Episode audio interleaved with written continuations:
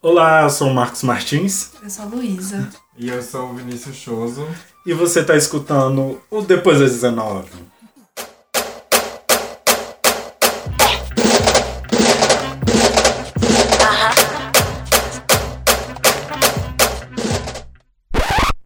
E nas notícias dessa semana, nós lamentamos a morte do Algenário, líder comunitário do Loberal, uma das regiões administrativas do DF. A polícia está investigando a morte dele como se fosse um crime comum, entre muitas aspas, né, o que seria um crime comum com envolvimento com drogas. Mas quem convivia com ele, quem estava ali na comunidade trabalhando com ele, sabe muito bem que não, que ele era uma pessoa proeminente e a morte dele tem a ver com fins políticos de pessoas que querem impor suas ideias e controlar a força aquela comunidade e matando as lideranças, essa comunidade fica mais fragilizada. É necessário nós ficarmos atentos e percebemos que essas mortes não acontecem esporadicamente e tem tudo a ver com todo o desenrolar político que está havendo na nossa sociedade. Nós mandamos nossas condolências para a família dele e, bom, agora sigamos com o programa.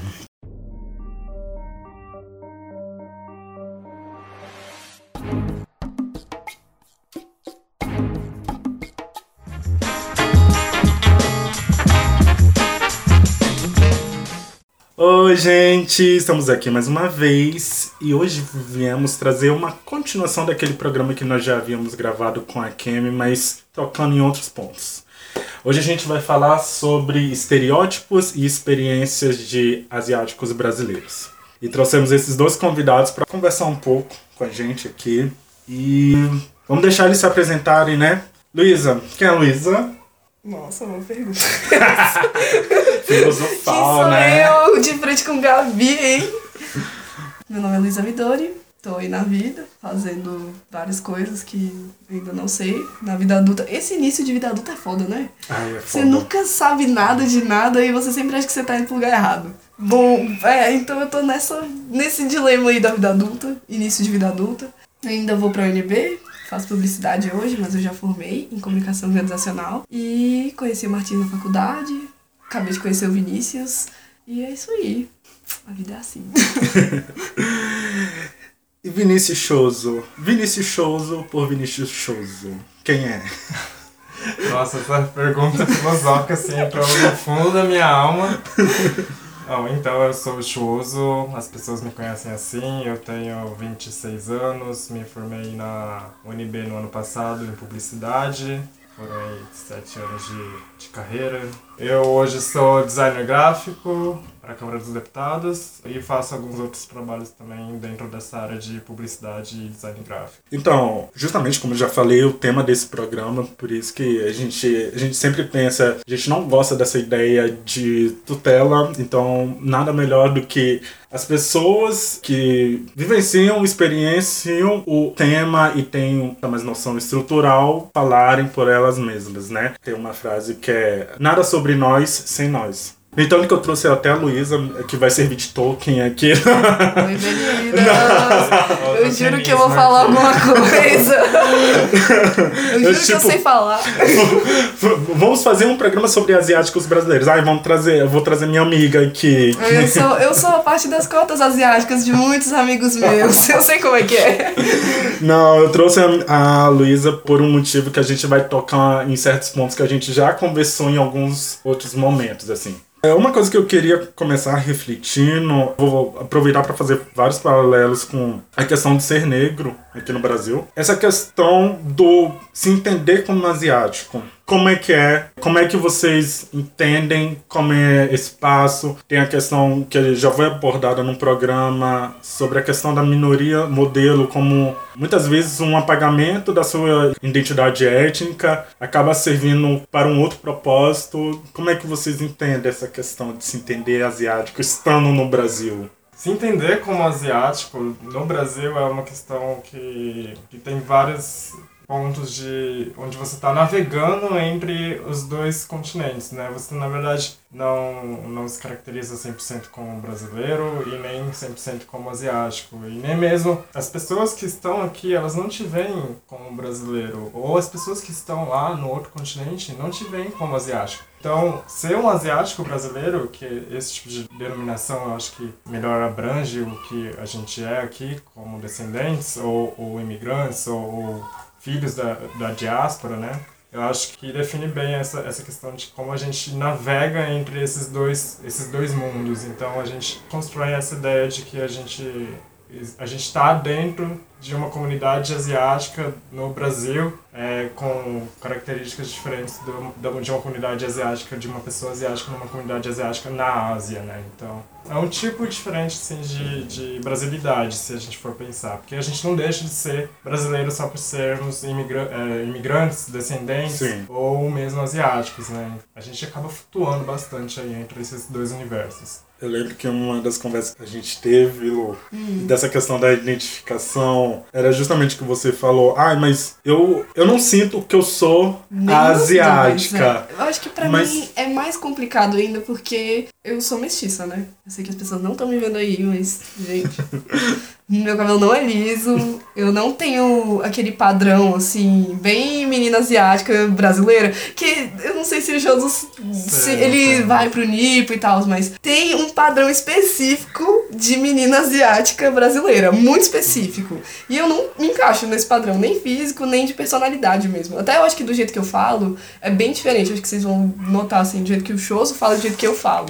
São coisas que só pessoas que estão lá dentro, às vezes, que percebem percebem. Mas é, para mim é bem mais complicado, porque meu pai não é japonês. E apesar de eu ter ficado muito mais na, na cultura asiática, eu não me identifico nem com nenhum dos dois, assim, nem com o brasileiro que está dentro dos parâmetros de normalidade pelos outros, nem muito menos pelo japonês, porque eu sou muito diferente. Então é muito é difícil, assim, quando você me perguntar, mas onde é que você. Qual foi seu ponto de partida para você se identificar como XYZ, sabe?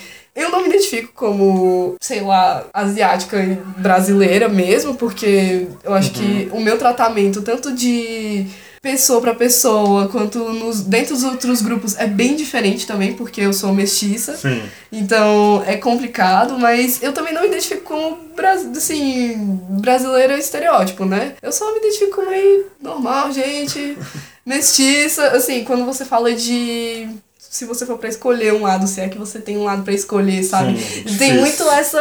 essa Existe esse, mesmo essa dualidade. É, quando a gente pensa na nossa comunidade. você, mas na sua casa, vocês comem comida normal? Tipo, gente.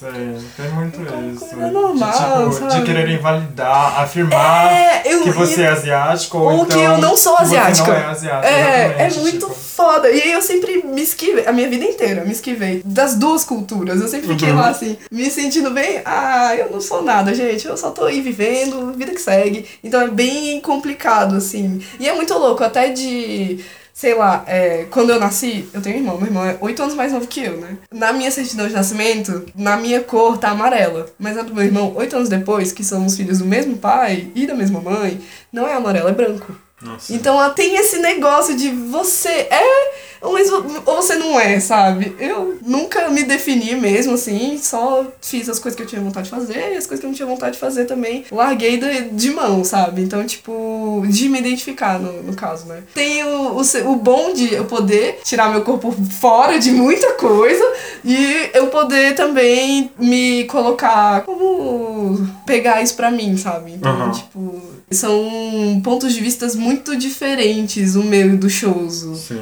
Porque porque, tipo, é muito louco, porque eu convivo com pessoas que são. Os dois pais são orientais, sabe? São do mesmo, do mesmo lugar. E uhum. eles são da minha família, mas é diferente do me... Sabe? É muito louco isso. É muito, muito maluco. Muito maluco mesmo. Porque até de meus primos dentro de casa eu não ser considerada. Porque foi muito difícil também a, a inclusão de outra. de, de uma pessoa de outra, de outra cultura dentro. É, é uma cultura muito fechada. Sim. Principalmente a geração dos nossos pais e dos nossos avós. Sim, é muito fechado. Então quando tem um, um elemento muito diferente, é complicado, sabe? E eu acho que você acaba passando por coisas que dentro da sua casa também é muito difícil de você lidar, sabe? A minha mãe não sabia lidar com o meu cabelo, então eu sempre tava descabelado.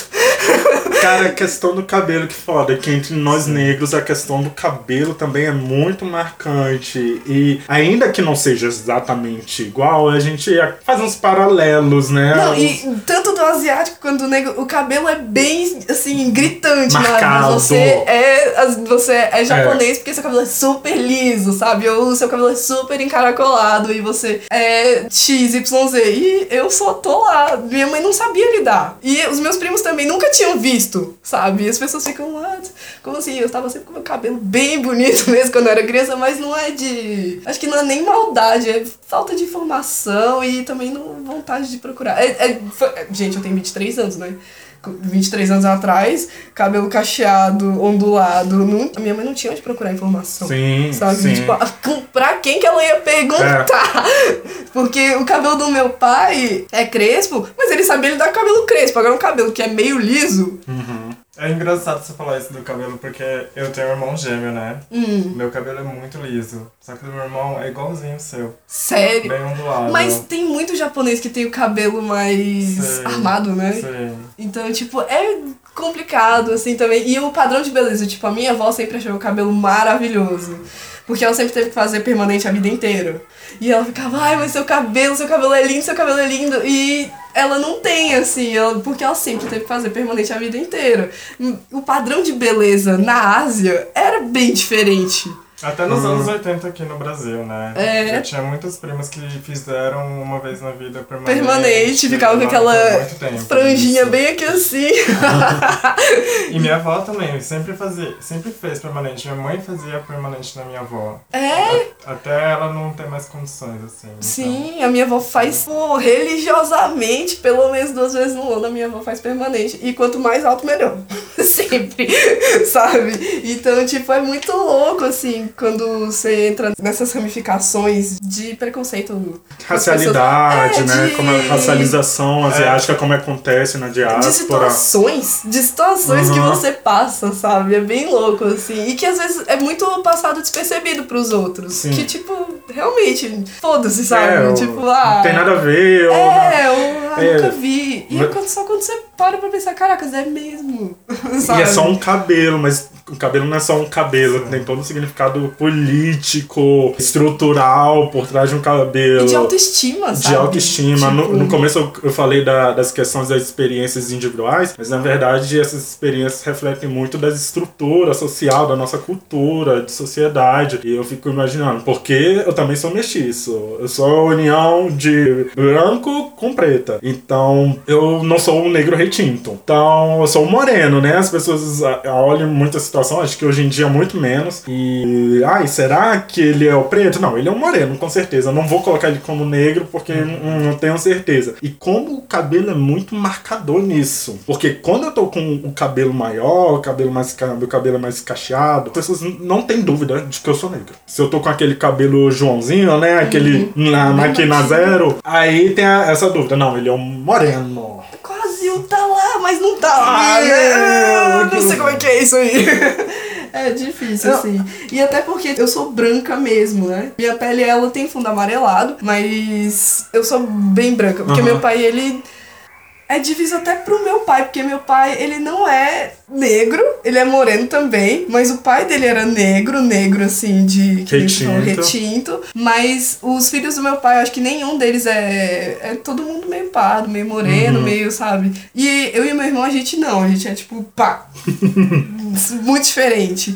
Então, até de questão. E meu olho é muito grande, né? O olho do meu pai é muito grande. E o meu olho, consequentemente, ficou grande. Ele é puxado, mas ele não é puxado. Não é um mestiço também. Que as pessoas identificam rápido que você é mestiço. Ah, nossa, mas você é mestiço. Mestiça. Então, tipo, é, é muito. é- eu entendo o que você fala, sabe? Quando você fica, ai. Quando a galera me vê assim na rua, eles ficam na dúvida. É você não o sabe olho, é- de o olho onde é nosso você é. marcador racial, né? O olho é muito nosso marcador racial. Então, tipo, quando confundem o indígena com o asiático, é por causa do olho da pessoa.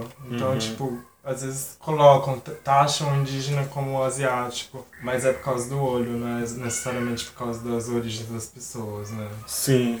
Essa discussão já, me- já me fez lembrar de algumas coisas, de como também esse marcador do que você é, do que você seria, né? Entre aspas, eu tô fazendo aspas aqui, mas vocês não estão vendo.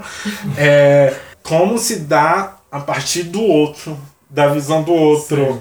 Porque, ai, aquele papo, ai, nunca fiquei com asiática. Gente, Hum, Isso é muito sabe? esquisito. É sério, isso é muito Tipo, esquisito. se você tá na dúvida, quando surge essa questão, aí pronto, ah, eu acho que eu não sou o branco, né? Que é esse modelo de desejo, de desejo imposto pela nossa sociedade. Mas é né? muito louco, porque, tipo, como eu me é, mesclo muito mais fácil do Sim. que o Choso, por exemplo, é, as pessoas têm um, um negócio muito bizarro de, tipo, quanto mais exótico, melhor. Isso é muito esquisito. Tratam a gente como se fosse uma figurinha pra completar o álbum. É, muito fetichizante isso. É, e é, é esquisito pra mim. Eu, eu fico desconfortável, sabe? Tipo, gente, você não chega ninguém desse jeito. ninguém. Agora eu tô querendo que- beijar sua boca. Agora que você me falou isso, vou beijar sua boca. Daí, what the fuck? Quantas pessoas já não chegaram pra gente e perguntaram, nossa, nunca fiquei com um asiático.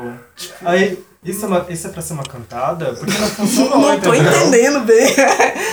Qual, de- qual deveria ser minha reação, né, com, com isso, com essa frase? Isso é Eu pra ser um devia, emoji. eu, É. é, eu devia me sentir, nossa, realmente. Estou lisonjeada. Faço parte aqui do seu cardápio aqui, sabe? Tipo, o quê? Não tô aqui pra te agradar, não. Sai daqui, meu. Eu sou.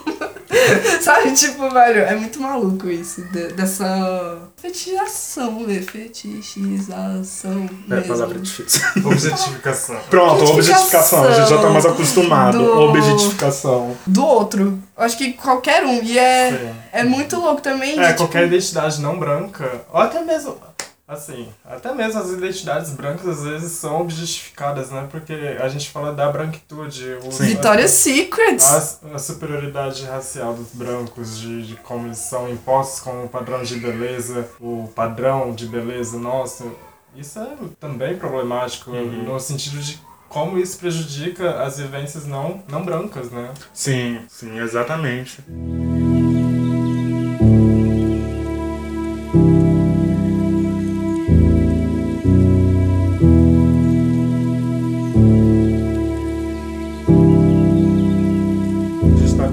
Conversando sobre isso, do sentido, se identificar como asiático, dessa, dessa visão do outro sobre te colocar no asiático, e a gente tem notado um, um crescimento maior da militância asiática, acho que não só no Brasil, mas na diáspora como um todo. E aqui eu queria colocar num ponto que seja até delicado, é, vocês acham que o fato da pessoa não estar na militância faz ela menos asiática? Eu acho que não. Eu acho que a gente tem vivências e vivências dentro da comunidade asiática que são outras questões que identificam ela como asiática. Mas aí, quando a gente fala de tomada de consciência racial, tomada de consciência étnica, aí sim a gente pode pensar que as pessoas que estão dentro da militância têm mais conhecimento, sabem abordar de maneira mais profunda a própria vivência e projetar isso numa maneira de, de combater essa, essa colonização branca, né? Então, eu acho que as duas vivências aí existem, a gente não deixa de ser asiático por não estar na militância asiática ou em qualquer outra forma de militância, mas aí a gente tem a militância, os asiáticos que estão na militância,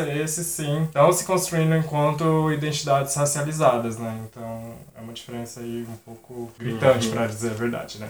Sim. É, tem, toda uma, tem toda uma discussão, aí, fazendo aqui paralelo novamente com a relação negra, a gente tem tá toda uma discussão sobre, são pontos e questões diferentes agora, que se utilizar de uma militância para autopromoção. Acho que não é o caso dos asiáticos nesse, nesse momento, né? Mas envolve toda uma discussão, né? Até que ponto essa pessoa está trazendo uma discussão estrutural, que quando a gente fala de estrutura aí, a gente está falando do coletivo, ou se é uma questão meramente individual que ela vai receber benesses daquela militância, assinar um contrato com uma empresa X e foda-se todo o resto. Então é, é aqueles momentos que temos os paralelos das que a gente faz em relação às estruturas, à sociedade, mas aí acabam encontrando suas diferenças, né? O ponto que está a militância asiática, o ponto que está a militância negra aqui no Brasil. E uma coisa que eu até quero pensar sobre a relação da militância, eu queria que você, Choso, falasse um pouco de como foi o seu trabalho de TCC, que você abordou justamente os estereótipos e as falas que se dão a asiáticos aqui no Brasil. Tá, falar um pouco do meu TCC, eu vou contextualizar um pouco de como surgiu essa ideia de, de fazer esse projeto gráfico que denunciava as expressões do, do preconceito racial contra asiáticos na fala do cotidiano brasileiro, né?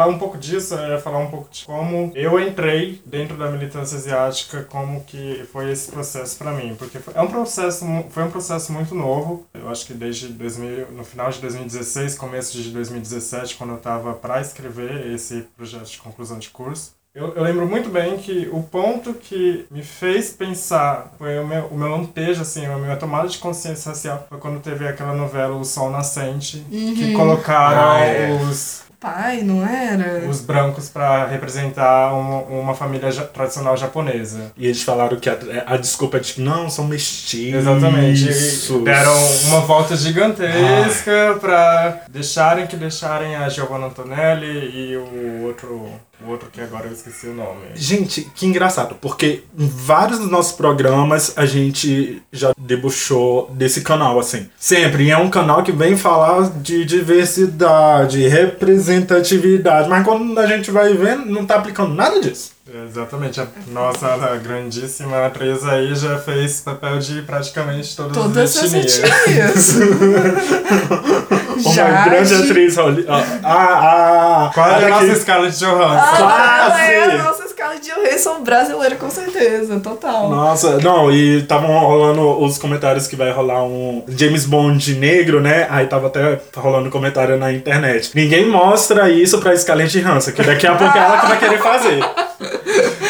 que bosta. Exatamente, é, é uma preocupação. E aí, eu acho isso aí foi uma tomada de consciência de, de como o que está acontecendo no Brasil para colocar em brancos em lugares de, de japoneses, de onde deveriam. onde está o nosso lugar dentro da grande mídia e ponto de representatividade. E a partir disso eu conheci o pessoal da militância asiática, do Perigo Amarelo, do, uhum. da plataforma Lotus de feminismo asiático, Sim. do Asiáticos pela Diversidade. E aí eu o que eu entrei no, nos grupos de discussão que existem no Facebook, a gente acaba percebendo como o universo é muito maior, não é só sobre representatividade. E esse era um ponto, como a militância era muito nova, existia uma preocupação muito grande de como a gente poderia trazer essas questões para as outras pessoas, porque estava tudo muito fechado dentro dos grupos de discussão. Aí existiam, às vezes, alguns momentos onde a gente ia denunciar algum tipo de, de preconceito é, na, na internet, no Facebook, e que acabava não tendo, não trazendo os resultados esperados, né? É, acabava, na verdade, contribuindo para essa pessoa ter mais visibilidade, ou, ou então o, debate que acabava surgindo não, não se aprofundava a nível de, de conhecimento de, da pessoa entender por que, que aquilo lá estava errado. Então, um, do, um dos meus pontos foi justamente entender onde que, que a gente surgiu aí enquanto, militância e o que, que poderia ser feito para denunciar esse tipo de expressões e, e de preconceito ou, ou mesmo os estereótipos que existem. Então a gente viu, eu vi que, que a questão era realmente muito mais funda do que daria para abordar num, num, projeto de conclusão de curso, mas o meu objetivo era justamente dar esse choque aí para as pessoas e dar um pouco de voz para a gente enquanto asiáticos brasileiros, né? Pensar muito mais em termos de construir um conhecimento para partir para algo propositivo e não ter só uma reação, algo reativo, né? Exatamente. Esperar é. algo acontecer, ai, agora vamos se mobilizar. Algo acontecer, vamos se mobilizar, né? Mas Exatamente. é. uma reflexão mesmo. Aí tô até aqui com um, um dos quadros abertos e acho que a gente pode falar de alguns. Quando você diz japa, você ignora que eu tenho um nome. Gente, tem uma, uma música muito específica que ficava na minha cabeça, que era a música do Tchan. Tinha uma, quando eu, quando Ah, eu era criança, é, tinha uma música do Tchan. Eu odiava muito essa música. Meu Deus do céu, como eu era uma criança que odiava essa música. Porque eu escutava ela o tempo todo e as pessoas ficavam cantando ela pra mim. Eu não escutava ela na rua, sabe? Tipo, as pessoas elas sentiam muito no direito de cantar ela pra mim. Tanto no me chamar de japa e tal. O meu irmão na escola tem sete Leonardo, seis Leonardos. Não, meu irmão Leonardo. É, na escola, na sala dele. E ele é o japa. Ele não tem, sabe? Ele é o japa. E a gente nem é tão japonês, assim, aparentemente tão japonês. Então, tipo, acho que todo mundo que tem qualquer ascendência asiática. Esse que é um dos grandes problemas Qualquer também. ascendência asiática, você ser. Que as pessoas também esquecem que a Ásia não é só Coreia, China e Japão também, Não sabe, é só o gente? leste asiático. né? É, sabe? Galera, tem uma, uma Ásia gigante aí. É um continente imenso. Então, tipo, esse negócio de dar essa é, homogeneização. é um problema, acho que não só aqui no Brasil, né? Acho que todo lugar, assim, então você sempre vai ser o japonês e tal. Não sempre. Esperamos que isso mude, né? Pra isso que estamos aqui, mas é, sempre acontece, assim. Apagamento das outras, dos outros países e da sua própria identidade, assim, como pessoa individual. E de novo, você traz uma questão do- de qual minoria, modelo que você quer, né? Justamente isso. É o japa. Sim. Porque o China não. O China é o é o ruim, o Taiwan é não é o que come cachorro, é, é, come barata, é foda isso. Esse do Japa é, é uma questão bem emblemática, assim, de como a gente trabalha, como os estereótipos são trabalhados aqui no Brasil. Porque quando te chamam de Japa, além de te negarem uma identidade, ou negarem a identidade de, ou a existência de outros países asiáticos, ou outros imigrantes, descendentes que sejam, eles te colocam no mesmo grupo, numa mesma caixinha, onde aquelas características que as pessoas têm sobre japoneses ou descendentes de japoneses estão ali. Então, tipo, te colocam na caixinha da minoria modelo, te colocam na caixinha de o japa inteligente da matemática, ou a pessoa super dedicada, que não tem uma vida, que Não tem enfim, amigos. quando te chamam de japa, não não estão só te negando uma identidade. Estão te colocando todas as características daquele estereótipo que a pessoa tem. Eu acho bem emblemático como eu sempre odiei ser chamado de japa porque eu sempre quis ser o do contra, o contrário do meu estereótipo. Eu, eu odiava que as pessoas desvalorizassem os meus esforços em, em detrimento do, do que elas pensavam que a minha identidade desse de superior, sei lá, meus conhecimentos em matemática, por exemplo. Ou então, não sei, eu acho, eu acho que, assim, esse, esse do Japa me bateu tão forte. E quando minha mãe viu o meu trabalho, a primeira coisa que ela falou pra mim foi que ela, tu me odiava ser chamada de Japa. Porque a gente não faz parte desses estereótipos de japoneses. A gente não, não é só mais uma existência que a pessoa pode chamar aí na rua, ei japa, ou chamar ali na balada, ou japa. Que é o que as pessoas fazem quando, quando chamam de japa. Como a discussão não é fácil, e quando falam, ah, mas tem um amigo ali ele aceita ser chamado de japa. É, aí é um ponto que faz pensar, porque sim, a gente tem pessoas que gostam de ser chamadas de japa ou não se importam com isso, ou nunca pensaram para refletir como esse, esse, isso pode ser um, um prejuízo, prejudicial, né? Um problema muito grande. E aí eu lembro quando compartilharam o meu TCC no Facebook, uma das pessoas que compartilhou, ele escreveu justamente sobre o, o japa, que enquanto a gente sabe que algumas pessoas estão chamando a gente de carinho, por carinho, ou Maria, Maria Carinhosa, por exemplo, 9 em cada 10, vai ter aquela uma pessoa que vai estar chamando de japa pra realmente ofender, ou pra te colocar nessa caixinha de, de estereótipo. Então, quando você acaba validando essa maneira carinhosamente, você acaba no final validando também que essa outra pessoa te chame de japa. Então é um problema muito grande quando algumas pessoas aceitam, sabe? Caralho, eu tô aqui pensando, calma aí, eu vou continuar o programa, mas eu tô refletindo ainda sobre isso. Sobre que. Eu, como... tô, eu tô trazendo questões muito profundas é, aqui. De como ele, o, esse suposto elogio acaba abrindo uma permissividade pra algo maldoso surgir, assim. Sim. Porra, é, é, a se pensar. Me faz pensar. Tem um outro aqui, quando você diz abre o olho japonês, você está sendo racista. Essa piadinha não tem a menor graça, que tem muito a ver com o que vocês já falaram sobre a questão como o olho é um fator muito marcador dessa identidade asiática, né? Ah. Gente, isso é muito engraçado, porque eu ouvi isso semana passada. Sério? De uma menina que. É, porque, é pra quando ofender. você. É, não, e Chama quando pra você ofender, tá. Quando não. você é adulto, as pessoas elas não fazem tanto mais. Assim, acho que o. Esse também de. Óbvio que existe muito adulto babaca, tá? Mas você ser o, o japa ou abrir o olho japonês é muito de gente nova, assim. Pelo menos no ciclo que eu costumo É porque é a transitar. escola. É, É, um ambiente, e é um ambiente- muito. Ah, a escola foi difícil. A escola. Gente, eu acho bizarro. Primeiro, aquelas pessoas que ficam falando que querem voltar muito pra escola, eu, véi. exatamente, não tenho saudades nenhuma.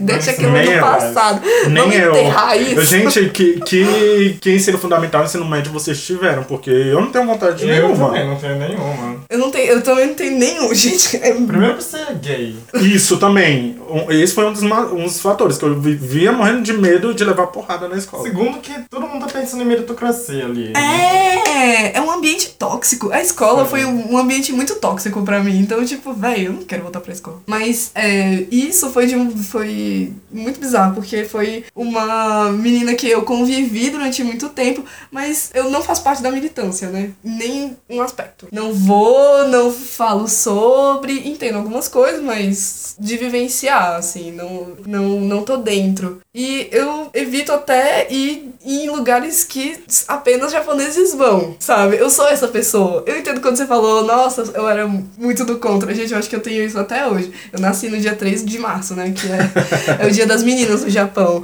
E a minha barra, ela sempre ficava me vestindo de kimono. E eu ficava, meu Deus, isso não tá acontecendo. É o meu aniversário, eu quero fazer o que eu quiser. E não é estar dentro de um kimono pra tirar foto, porque é dia das meninas. Além de ser meu aniversário. Bah, sua avó, né? É, Tem da que minha Bá. Ah, é, Bá é minha avó. Esqueci. Eu esqueço que às vezes as pessoas não têm o mesmo apelido carinhoso. Mas tem muito isso mesmo, da gente negar a nossa própria identidade porque a gente não quer Não pertencer quer. a Não, e- determinado grupo. é, tipo, é foda. Eu, eu super me. Eu, assim, eu nunca tinha pensado, parado pra pensar nessa parte quando você tá sendo conivente. Porque eu também. Eu fico muito incomodada quando ficam me chamando de japa, mas eu não, não fico brigando com. Não fico gastando saliva com gente que não vai entender. Essa pessoa não vai entender. E eu me senti na mesma. Eu nunca sei o que falar pras pessoas, na verdade. Tipo, principalmente pessoas adultas, sabe? Me falando pra eu abrir meu olho, eu fico. Eu realmente fico muito sem reação. Eu fico, velho. E é uma pessoa que eu tive uma convivência Sim. na vida. E são sempre as mesmas piadas e tal. E eu fico tão desconfortável. Mas eu também não. Eu só sorrio e aceno, sabe? Aham. Mas eu entendo que é muito importante você ter um- uma posição quando acontece, assim. Mas é complicado, porque você fica meio. Ai, De velho, saco cheio. Tem hora que você tá de saco cheio. não é nem de saco cheio, é o que, que eu vou falar pra essa pessoa? Uhum, de exatamente. 25 anos, 23 anos. Eu vou falar que isso não é legal? Eu Tipo, a preciso pessoa, falar a, a isso. pessoa acha que tá fazendo uma piada super inovadora, mas Exatamente. que a gente tem 23, 26 anos de vida. Quantas vezes a gente já não ouviu esse tipo de, de expressão na nossa vida? Não, e ela espera uma reação sua. E a minha reação é sempre. Hum, sabe? うちぽはは É. que engraçadão, hein, cara? É isso que eu fico puto quando as pessoas vêm falar, tipo, não, você tem que ser paciente, você tem que ser sempre paciente. Cara, tem hora que eu não quero ser paciente e ter que ficar explicando. Tem a hora, tem a questão, tipo, ah, você tem que ser paciente, você não pode ser agressivo, porque eu não vou entrar nesse ponto aqui que eu vou falar se a pessoa quiser ser agressiva, vai ser agressiva e vai mandar, a pessoa vai tomar no cu. Ela tem esse direito sim. Eu tô falando mais dessa questão de, não, não, deixa eu te explicar. Cara, tem hora que eu não tô afim de explicar, tem hora que eu só tô querendo sentar num meu bar bebendo cerveja e não quero ouvir. É, sabe, tipo, eu tava num evento e, sabe? tipo, eu só queria assistir um filme, Não gente, vem tocar no meu cabelo. Eu, ai, caralho, que porra. Tipo, você já deveria ter aprendido isso, caralho. Que as pessoas Ai, têm espaço mas- pessoal. Mas eu nunca entrei em contato com isso, eu não sei. Cara, informação é que não falta. Ainda mais A minha em dia em tempos de pergunta, internet. na moral, não é nem informação que não falta. É, Você nunca teve contato com outra pessoa? Desde quando a outra pessoa fica invadindo seu espaço pessoal? Verdade. Sabe? De tipo, velho. Só não seja babaca. É, sabe? Eu acho que não é nem de ah, é, a, a sua etnia. É de tipo, velho, você nunca teve contato Isso. com outra pessoa na vida mesmo? Quando que você achou? Sabe, quem te falou que isso era uma boa ideia você invadir o meu espaço pessoal? Sabe? Eu acho isso muito, velho. É muito sem noção. Por isso que eu acho que eu fico tão incrédula. Não é nem de, ai, eu tô cansada de ensinar e tal. Porque, primeiro que. Como... Primeiro que a gente não, não sabe que- se a pessoa tá disposta a aprender. Isso. É. Segundo que a gente já Isso. explicou pra tanta gente que, assim, falta montar um manualzinho pra mandar Aqui, pra é, pessoa, uma, sabe? uma bíblia. Toma aqui o meu panfleto de instruções como você se portar com outras pessoas, sabe? De tipo, não é nem ah, é. Vocês já entraram no clima do deboche, viu? White people are crazy. Y'all hear me? Eu fico muito irritada. Eu fico. É, minha vida. não é nem irritada, eu fico. eu me col- isso me coloca em situações muito desconfortáveis que eu realmente não sei como reagir. Eu só fico. É, eu prefiro Eu não ter esse desgaste men- mental, emocional e psicológico pra absorver minha vida, viver minha É, vida. eu só deixo o assunto morrer, eu fico, velho, adeus. Eu preciso ir embora. Sabe? Tipo, velho, tá, whatever. Fala aí. Mas é, eu super entendo quando você fala que é, você acaba fazendo isso, você acaba silenciando as outras pessoas. Que não tem nada a ver, sabe? Entendo, mas eu- às vezes eu acho tão difícil de praticar. assim, sabe? Pra mim é tão difícil de praticar. Até, é, eu acho que até é uma parada meio cultural. Eu não sou uma pessoa que fica é, batendo de frente com as outras. Eu só fico, ah, whatever, faz aí o que você quiser. Espero que a vida te ensine melhor, sabe? Mas é, é complicado isso, assim. Que aí entra uma outra questão, assim, ai, será que eu tô sendo permissivo ou é minha personalidade? É. Que nem eu tenho algo que eu eu sou mais de falar. Eu sou Você é a pessoa que tá lá na linha de frente. Aham, E eu eu tipo sou. xingo e tal, mas tem ao mesmo tempo tem aquela questão do negro barraqueiro. A mulher negra barraqueira. Que é um problema do estereótipo de vocês, né? Pois Quando é. o, o negro levanta a voz, as pessoas estão associando aquele negro. É o raivoso. Exatamente. Aí às vezes eu fico nesse dilema, a que ponto sou eu e a que ponto as pessoas estão me colocando nisso. Apesar que hoje em dia eu já desenvolvi muito mais o meu olhar e eu acho que eu sei mais identificar, mas eu tem momentos que eu paro e recentemente eu até- entrei numa situação que foi um caso aí na internet que eu se eu falar de uma determinada forma nessa situação, eu sei que as pessoas vão me colocar no negro raivoso. E eu, por mais que eu queira mandar essas pessoas se fuderem, eu não posso. Mas a questão é que você não deve satisfação pra essas pessoas. É isso que é foda. exatamente. Você não deve satisfação pra essas pessoas. Elas estão erradas, tem que pôr elas no lugar delas. Se você quiser pôr elas no lugar delas. Se não quiser, leva a sua vida. Assim, não que isso seja o ideal, mas a gente pensa primeiro na nossa pessoa sim, sim. enquanto, enquanto men- men- mental, psicologicamente, emocionalmente falando, né? Porque todas essas situações de preconceito são situações muito desgastantes. Não tem uma situação que a gente passe que seja uma situação, ah, beleza, você falou isso, ok, levei pra minha vida. Vou embora. É muito raro isso. Porque as pessoas estão começando ali do zero também. Então. E estão começando do zero já com algumas pré-definições, alguns conceitos na, na cabeça Sim. que é muito difícil de desconstruir. É muito difícil de descolonizar esse tipo de pensamento. É geracional, uma construção colonizadora, colonizante, geracional, assim. E não vai achar que vai ser do dia pra noite que isso vai se resolver. Não, não, não vai, galera. Assim, são processos tal. Então deixa eu comentar sobre o, o que você tinha falado sobre o abre o olho, abre o olho japonês, porque esse foi o tema do, assim, o tema da minha campanha, do, das- do meu projeto como um todo, porque eu achei essa uma das mais emblemáticas expressões que são dirigidas pra gente, porque quando falam pra gente abrir o nosso olho, na verdade é uma situação ali de ofensa e uma situação onde querem que a gente preste mais atenção em alguma coisa, ou querem que a gente foque em alguma coisa, ou querem tirar sarro de uma situação que a gente fez alguma coisa errada, alguma coisa coisa ne- nesse sentido de, de iluminar as nossas vidas com, com essa expressão, como se fizesse tudo isso, né? E aí a minha ideia justamente era justamente de devolver esse tipo de expressão para as pessoas. Então, o olho que é nosso lugar de nosso lugar, nosso marcador racial, assim, entre aspas, nosso signo, nosso símbolo que identifica os asiáticos brasileiros ou os asiáticos e descendentes que sejam aqui no Brasil, é o nosso olho porque as pessoas batem na nossa cara, veem o olho e falam: "Ah, você é asiático". Então, o meu ponto era justamente de devolver esse tipo de expressão para as pessoas. Então, se você falar isso para mim como uma ofensa, eu quero devolver isso para você, de abre o olho você, porque olha o que você tá falando para mim. Isso pegou tão pesado assim, assim, tão forte comigo que eu criei justamente projeto em, em cima dessa, dessa entre aspas, dessa marca, né? Desse, desse conceito de vamos abrir os olhos para as expressões e preconceitos que vocês estão verbalejando por aí, então. Como você tocou no ponto que foi como foi a construção do seu TCC, desse seu início desse TCC, queria também que você falasse dos conflitos que gerou esse seu TCC, que eu acho que é, que é importante. Que até comentei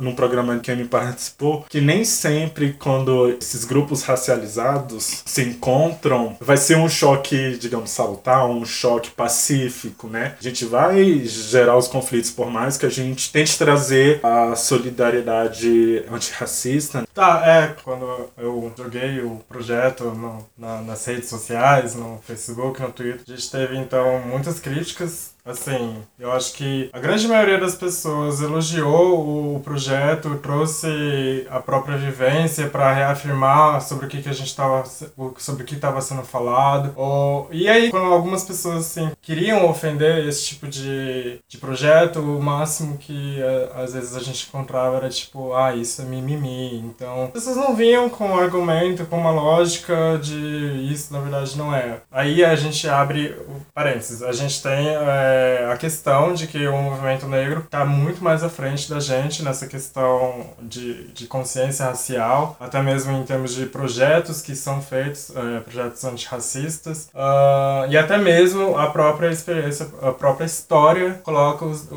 não tem nem como comparar, é o que a gente fala de para as outras pessoas. Isso não, não é uma comparação que se faça. Qualquer O comparação que você vai fazer né? Tipo, é uma velho. falsa simetria. Existem vivências que podem ser um pouco mais turbulentas dentro da, da, da questão asiática brasileira, mas nada se compara aí com 500 anos de escravidão, com pouco menos de 130 anos de tentativa de reparação histórica. Então, a gente teve, não foram embates que, que a gente teve, mas a gente teve comentários aí em relação, que foram trazidos do movimento negro em relação à, à questão do preconceito racial anti-asiático. Eu acho que, por ser um projeto que tocava nesse assunto, assim, entre aspas, eu não, não diria que é pioneiro, mas que trouxe grande visibilidade para a militância asiática, isso veio com uma maneira um pouco mais forte do que talvez tivesse vindo em algumas outras questões. Então, a gente teve um, um, pouco, um pouco disso. Sim, acho que foi uma. Acho que talvez tenha sido uma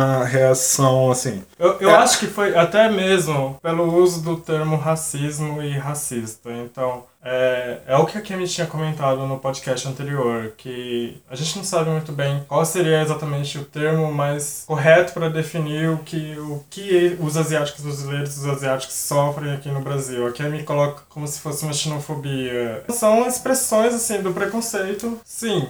E aí, assim, no meu TCC eu abordo por que que teve é, o uso dessa palavra de maneira mais acadêmica, mais científica, mas aí eu entendo que quando a gente leva isso para a sociedade, uh, não é a mesma visão que uh, as pessoas têm, né? Sim, é que nem quando a gente fala de holocausto, a gente associa automaticamente ao, aos judeus, né? Aí a gente tem uma, uma palavra que é a maafa, que é uma, que é uma palavra sawali, que é justamente para designar o que os negros passaram no, no processo de colonização, que assim, a grosso modo a tradução seria o grande cataclisma ou o holocausto negro. Mas a gente não gosta de usar justamente o holocausto porque já tem uma associação direta, Sim. já vem na, na cabeça a formulação da, das pessoas, assim. É, mas eu, eu, acho que eu, muito dessa reação pode ter sido, pô, é, a gente tá aqui tanto tempo falando e. E agora surgiram os asiáticos brasileiros pra É. falar também. Mas não, não é uma questão de que a gente tava tentando equiparar as vivências ou o preconceito de que cada um tava sofrendo, mas de, de pontuar que existe esse tipo de preconceito.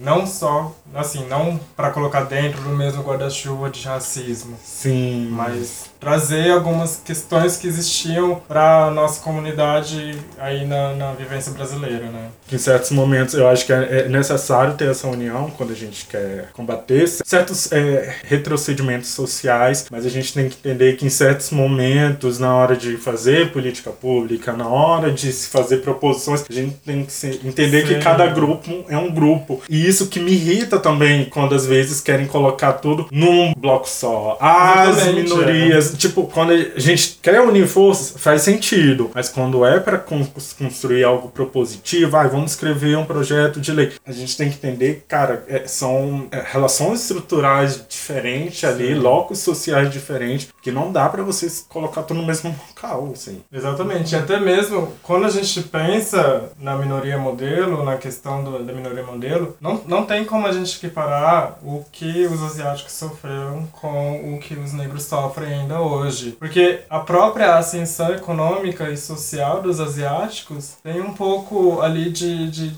ter pisado nos negros para fazer para ter subido. Então é o tipo de é um tipo de solidariedade que uma- é uma via de mão única assim do, dos, da militância asiática para com a militância negra. Não é algo que a gente espera ou, ou uma reciprocidade ainda mais entendendo todas toda essa questão histórico social e política né? Tem até uma... e exatamente, não é aquilo lá da, da- das políticas públicas. A gente não, não, não fez esse tipo de projeto, a gente não existe enquanto militância asiática para ter políticas públicas de cotas ou políticas públicas de. Como se fosse é, benefício. é, n- não, não é sobre isso, né? Não é é tipo, sobre velho, isso. Não, não é sobre isso. E quanto para negros... E as pessoas é confundem achando que é sobre isso, mas não é sobre isso. Uhum, exato. Tem uma frase que eu já vi que era o perigo amarelo é, apoia o Pantera pan- Negra. o Pantera Negra, assim, achei bem legal, assim.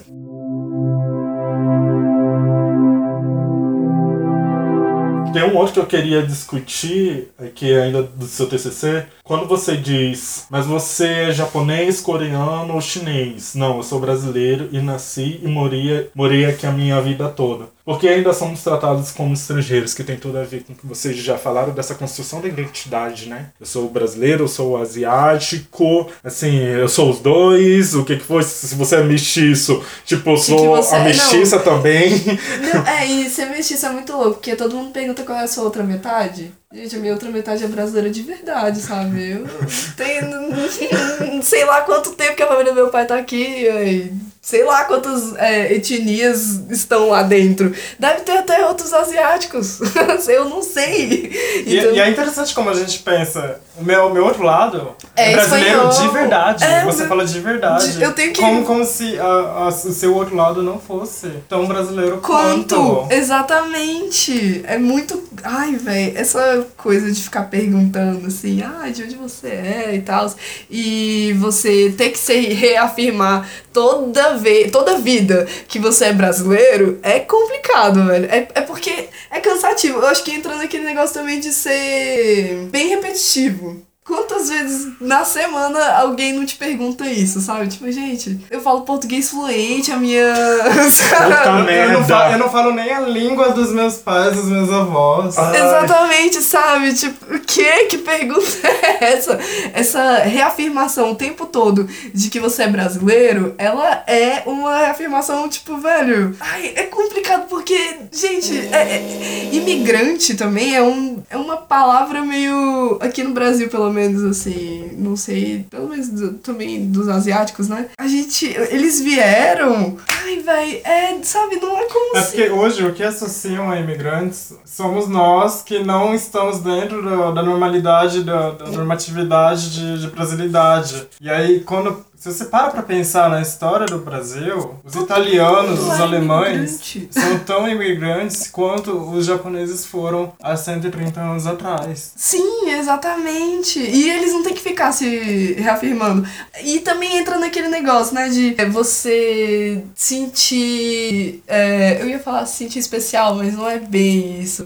É de você ter um orgulho, de você ter uma etnia completamente diferente, aparentemente, do seu país de origem, sabe? Tipo, ah, eu sou italiano, aí tem lá aquela pessoa super branca, italiana bem parecida, assim mesmo. De tipo, velho, eu acho que tem os dois lados das pessoas que gostam muito de se reafirmarem estrangeiras, imigrantes, e tem as pessoas que, pelo menos eu faço parte dela, de que eu sou brasileira, sabe?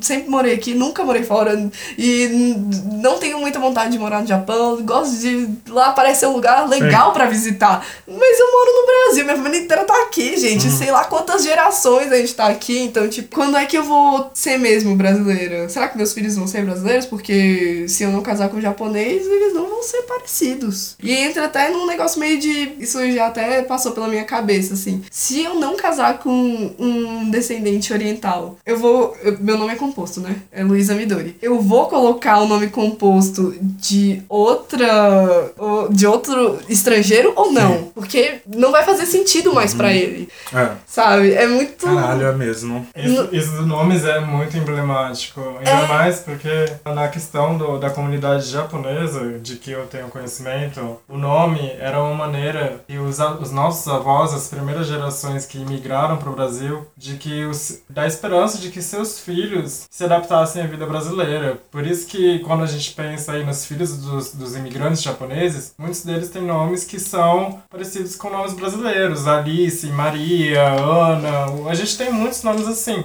E aí acaba não perpetuando, às vezes, um nome asiático. Eu acho que aí a gente tem um gap de gerações, porque tem muita gente da nossa geração, da terceira, quarta, quinta geração, que gerações que acabam carregando o nome brasileiro e o nome japonês. Mas se a gente olha aí para trás, no, na segunda geração de imigrantes, a gente tem muitos pais, tios que não carregam o nome japonês, justamente por causa do período da Segunda Guerra Mundial, onde a gente tinha um problema de associação a- aos japoneses dentro do contexto brasileiro. Isso também bate em cima dos italianos e alemães, né? Eles tiveram que trocar o nome de farmácias, nome, os sobrenomes. Então a gente tem, teve aí esse embate político que acabou afetando como a gente carrega os nossos nomes para as próximas gerações. É, eu, eu tô achando engraçado você falar isso porque a minha avó, ela foi uma das poucas filhas da minha bisavó que nasceram aqui no, no Brasil. E quando a minha avó era de, é de. Ela foi registrada em. 800, brinca. Não, é em, no interior de São Paulo. Mas na verdade ela nasceu em Aliança, que também é no interior de São Paulo, mas. Anyway. E o nome da minha avó é Alzira, o nome dela é só Alzira Toratani. Ela não tem nome japonês. E é muito. Uma coisa muito engraçada é que a minha avó, ela tá muito ativa na comunidade japonesa desde sempre. Sempre, sempre, sempre, sempre. Da vida inteira dela. Principalmente aqui em Brasília. E lá onde é, elas, se, elas se encontram, né? As velhinhas japonesas e os velhinhos japoneses se encontram. É, o, o nome dela é Miyoko. Ela ganhou um nome. Ela, né? é, e a gente sempre fala que, na verdade, o, o casal, a minha avó e o meu avô, eles não existem, porque quando o meu, meu avô nasceu no Japão mesmo, então ele não tem nome brasileiro, não tinha. E quando ele veio pro Brasil, chamavam ele de Armando. Então, tipo, é, é, é o casal que não existe, é, a- é o Armando e a Miyoko, que ninguém sabe quem eles são, sabe?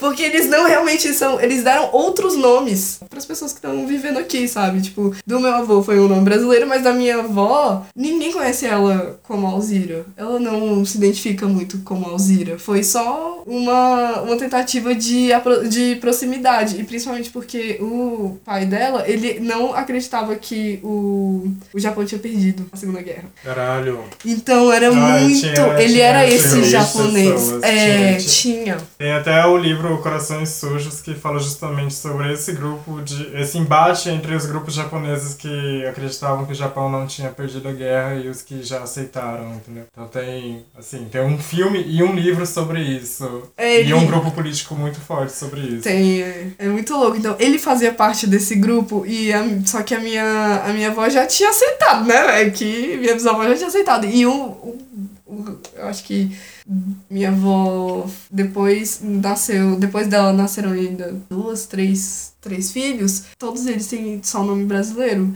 E são nomes que nem eles sabiam o que, que significava, era o nome da vizinha, da filha da vizinha que eles colocaram igual. Porque eles também não tinham conhecimento de nomes tipicamente brasileiros. De Maria, João, é Alzira, o nome da minha avó, sabe? Então é, é eu achei muito, muito engraçado quando você falou isso. Porque a minha avó não se identifica como Alzira. Pra ela o nome dela é Sim. Miyoko, e sempre foi. Caralho, como a, a questão do nome é, é importante. Até mesmo nos negros. Sim. Porque vocês foram negados os nomes de vocês, os sobrenomes de vocês quando, quando colonizaram a O existência. sobrenome é o sobrenome do colonizador. Exatamente. Então a gente perdeu essa, essa referência da onde a gente veio, que muitas vezes pode ser resgatado através do nome. Exatamente. Foi apagado. Um ponto que eu também queria colocar, que vocês já tocaram em alguns, em alguns momentos, é sobre essa, essa tradição. A tradição que a identidade asiática é muito relacionada com a tradição. E estando em diáspora, Pode falar primeiro isso aí. Estando em diáspora, como é que ocorre e como é que se dá a relação da diáspora numa modernidade e uma talvez negação dessa tradição, mas ao mesmo tempo que você tem que abraçá-la? Como é que vocês pensam que isso ocorre? Pode ser Eu, eu acho que essa questão da tradição é um pouco complicada também, porque na minha família a gente não tem essa, essa- as tradições japonesas super enraizadas. O máximo que a gente tem é. Assim, meus pais são muito, muito, muito brasileiros. Até, até entrando em paralelo aí com o que eu acabei de falando sobre É, tudo. vamos- Tipo, acabei de negar tudo que eu acabei de falar aqui.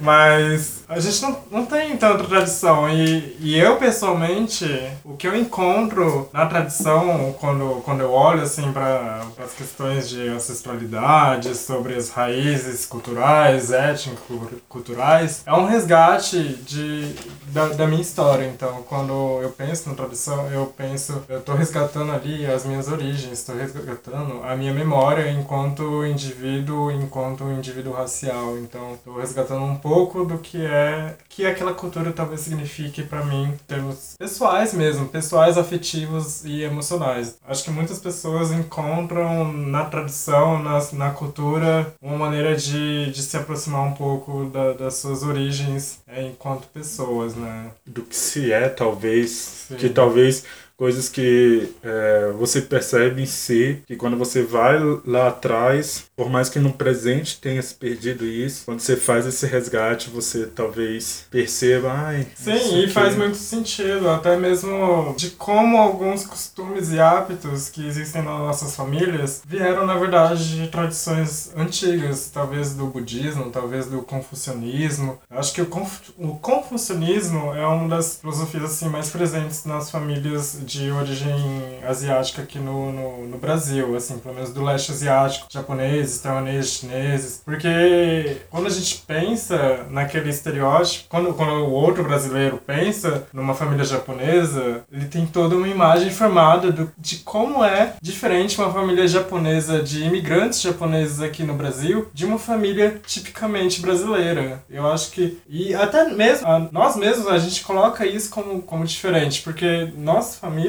Muitas das desculpas que eu acabava levando na, na infância, na adolescência, eu falava que, não, mas lá em casa é assim. É, a gente não, não conversa, porque família de asiático é assim. Tem, tem muitos Tem pontos muitos aí tabu que... aí, é. Tem muitos, tem muitos pontos aí que a nossa cultura tá tão enraizada Que que, afeta, afeta nossa, o nosso relacionamento social, intrafamiliar e extra, e extra-sociedade, assim. Ah, sobre tradição. Assim, eu convivo bem mais co- com a, minha, com a família da minha mãe, que é oriental mesmo, assim, mas tradição mesmo de. Acho que a gente não tem muito também Mas mesmo. você ainda faz parte do Nipo. Eu nunca fiz parte da Ainda Nipo. sorte sua. Eu nunca fui, eu não fiz, eu não faço parte do Nipo. A Nipo Eu- é o clube de associação Ah, é. de, de japoneses. É, aqui em Tipo, Um Brasília. clube de regatas. aspas. Gente, eu não sei o que, que a minha mãe paga. Eu sempre falo, você fica pagando essa anuidade e ninguém vai lá. Porque eu sempre me senti muito desconfortável lá, na verdade. Quem frequenta mesmo, que é amigo, são os meus primos. E são os filhos da minha tia, são os meus outros, sabe? Não sou eu e nem meu irmão. A gente, eu pelo menos, eu sempre tentei negar muito. A minha mãe me colocou no Nihongaku. Nome? Gente, Nihongaku é escola de japoneses. Da língua mesmo, aqui no Brasil, no geral, né? Mas. É, é, digamos, oficial do governo japonês? É tipo, uma é tradução literal de de, Nihongaku de é... escola É japonesa. escola de língua japonesa. de língua japonesa. É, e eu fui pro Nihongaku novíssima, mas eu queria tanto não estar lá. Primeiro que era no sábado, de duas às quatro, e eu, sabe, as festinhas de criança, eu nunca podia ir, porque eu sempre tava no Nihongaku, então era muito chato. Mas, e eu neguei tanto que eu não lembro nada hoje. Nada, nada. Eu acho que eu sei hiragana, o katakana, assim, se pá, assim, sabe? De... E eu achei muito interessante você fazendo na UNB de novo, né? Uma outra graduação e eu só É. fico... "Je-" Eu fiquei só passando na minha cabeça, Jesus Cristo, nunca... o trauma foi tão grande. Eu queria tanto não fazer parte daquelas pessoas, daquele grupo, daquela, daquela seita lá, que, gente, é tipo a Mary Kay. eu aceito a Mary Kay. Então, tipo, que eu tentava ter o mínimo de amigo japonês, asiático possível. Não, até hoje eu não tenho muitos. Pouquíssimos. Eu sempre quis estar muito fora. Ter uma visão muito fora. Porque eu nunca me senti lá dentro. Mesmo quando eu tava lá dentro. Mesmo quando eu tentei. Sabe? Eu tentei. Mas eu não consegui me sentir lá dentro. Então eu só falei, é isso aí, vida que segue. Mas eu tenho outro, outros primos mestiços também. E que eles se dão super bem, sabe? Ir pro Nipo, ir pro Bunkyo. E ele sai bastante com os amigos japoneses dele e tal. E eu não. O meu primo, que a gente cresceu junto mesmo, tipo, cresceu junto, a gente almoça todo dia no, no mesmo lugar. Tomamos rumos completamente diferentes. Todos os amigos dele, ele tinha pouquíssimos amigos na escola, tipo, escola normal. Pouquíssimos. E eu preferia ter mais amigos brasileiros do que amigos japoneses mesmo. Porque eu acho que é uma questão. É muito complicado, assim. Eu, eu realmente tentei negar o máximo possível. E existe também um estereótipo em cima de grupinhos na escola formados só por É, você japoneses. só pode ser amigo deles, cara. É Exatamente. tipo nos Estados Unidos, sabe? É como se fosse exatamente um- uma mini gangue ali de, de japoneses que são os CDFs de matemática, são. E se você não faz é a, con- parte, é a você conjunção é. dos Nossa. estereótipos. É Uh. tipo, é a conjunção dos estereótipos. Eu não sei, da, não sei onde você estudou, mas eu que estudei em São Paulo, que tem uma grande colônia de, de É, imigrantes e não, descendentes, sempre tinha nas escolas os grupinhos de, de japoneses formados. E eu nunca quis estar neles justamente por causa desses estereótipos que todas as pessoas colocavam, depositavam nessas pessoas. Tipo, japonês só anda com japonês? É. Ou esses japoneses são todos. O, Primos. É, São todos primos. O, o, que, o que não falavam desses grupinhos, nossa senhora. Não, e é que a gente já tá quebrando parte desse estereótipo, porque temos duas pessoas que não são das exatas. Gente, são Não, dois publicitários aqui. A gente não é das exatas, a gente estudou no mesmo lugar, assim, mais ou menos na mesma época. A gente não se conhecia, sabe? E tipo, é, tem Ué. isso, vocês não se A gente conheciam. não- Não se conhecia e eu olhei o seu TCC, o seu sobrenome é o mesmo do do meu primo. E eu não conheço as Exatamente. pessoas desse sobrenome na- nessa cidade. Tanto Exatamente. gente que já me perguntou, eu falei, não Gente, não faço a menor ideia, eu não sei quem é essa pessoa, só temos o mesmo sobrenome, é tipo Silva, tá? É tipo Silva.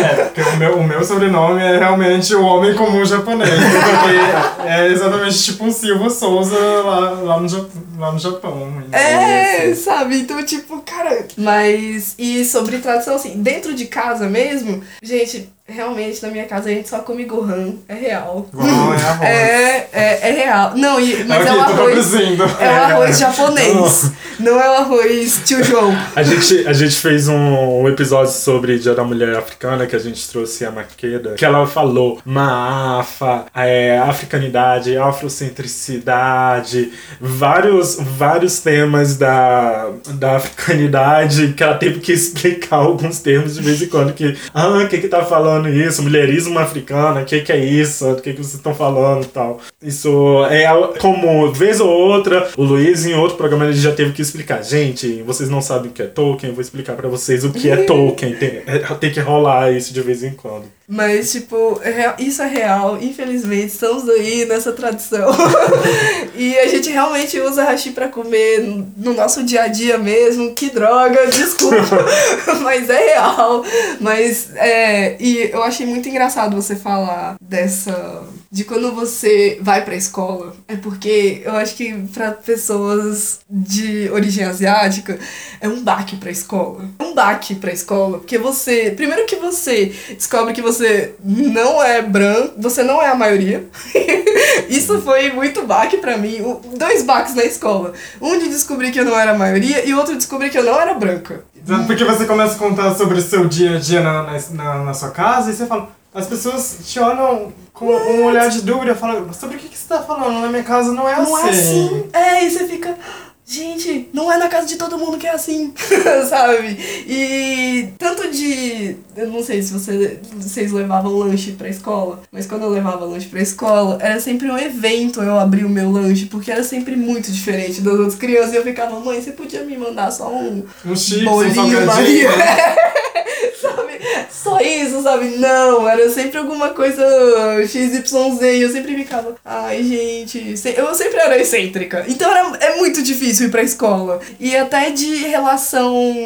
Como as, a relação pessoal de amizade e tal, construir laços no Japão é muito diferente da, do Brasil. Quando você entra pra, você vai pra escola, você também tem esse baque. Eu, por exemplo, quase nunca é, dou beijinho no rosto. Mas é cultural, sabe? E foi muito, muito louco pra eu entender que isso era cultural. E que aqui no Brasil é super comum pegar nas pessoas. Apesar do meu pai ser brasileiro, eu não era uma criança. Primeiro que eu não. Isso, é, além de ser cultural, é meu. Eu não gosto de gente pegando em mim, sabe? E é cultural. Minha mãe não ficava pegando em mim o tempo todo. É, a relação de afeto é muito diferente dentro de uma, é, de uma casa asiático-brasileira e dentro de uma casa que é tipicamente brasileira mesmo. É muito diferente. E eu- a escola pra mim foi assim.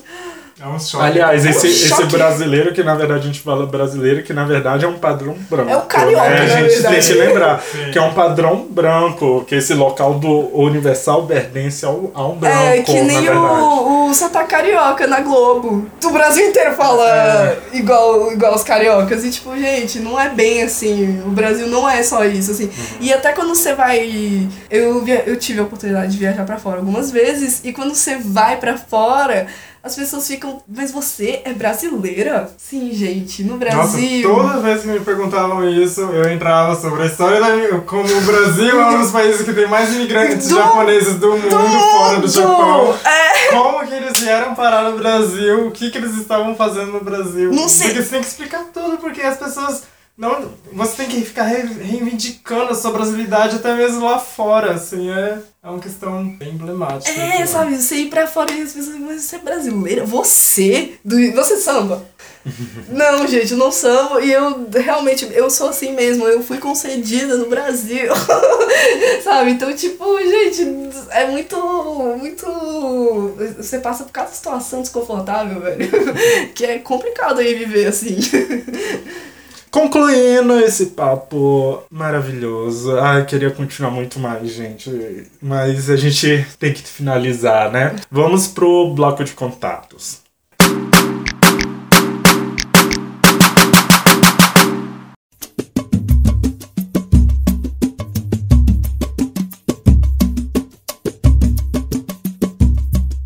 Se você quiser enviar sugestões, elogios e crítica, mande para o nosso e-mail, contato ponto, depois das 19, arroba gmail.com.